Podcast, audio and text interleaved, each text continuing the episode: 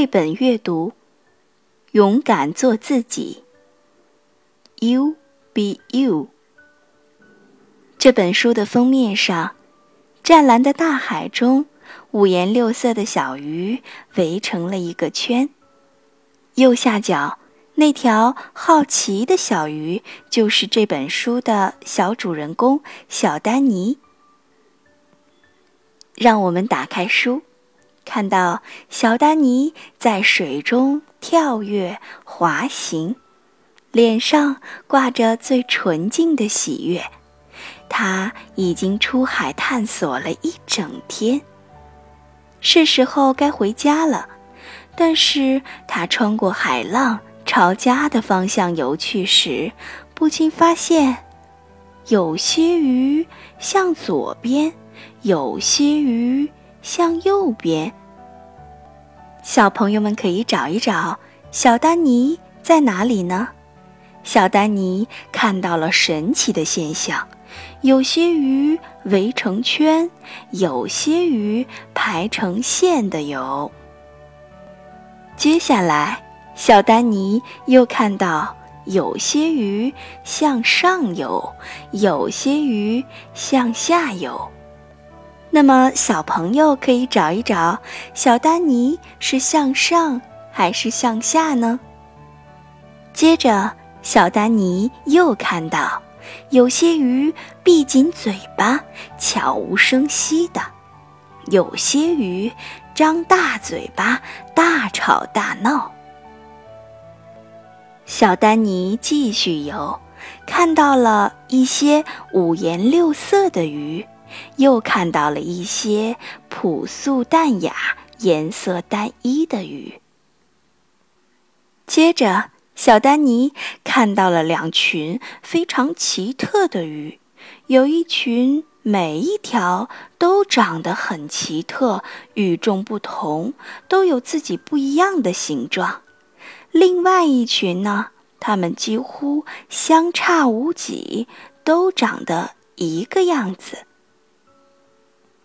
下一页，我们看到了一条非常非常体型庞大的鱼，还看到了这条鱼的右上角有一条非常非常小巧玲珑的小鱼。小丹尼又看到，有些鱼浑身光溜溜的，看起来非常的光滑。有些鱼身上长满了尖刺。小丹尼又继续游，看到有些鱼喜欢游在水面上，有一些鱼喜欢停在很深很深的水底下，有一些鱼身上的颜色红红的，好像太阳一样。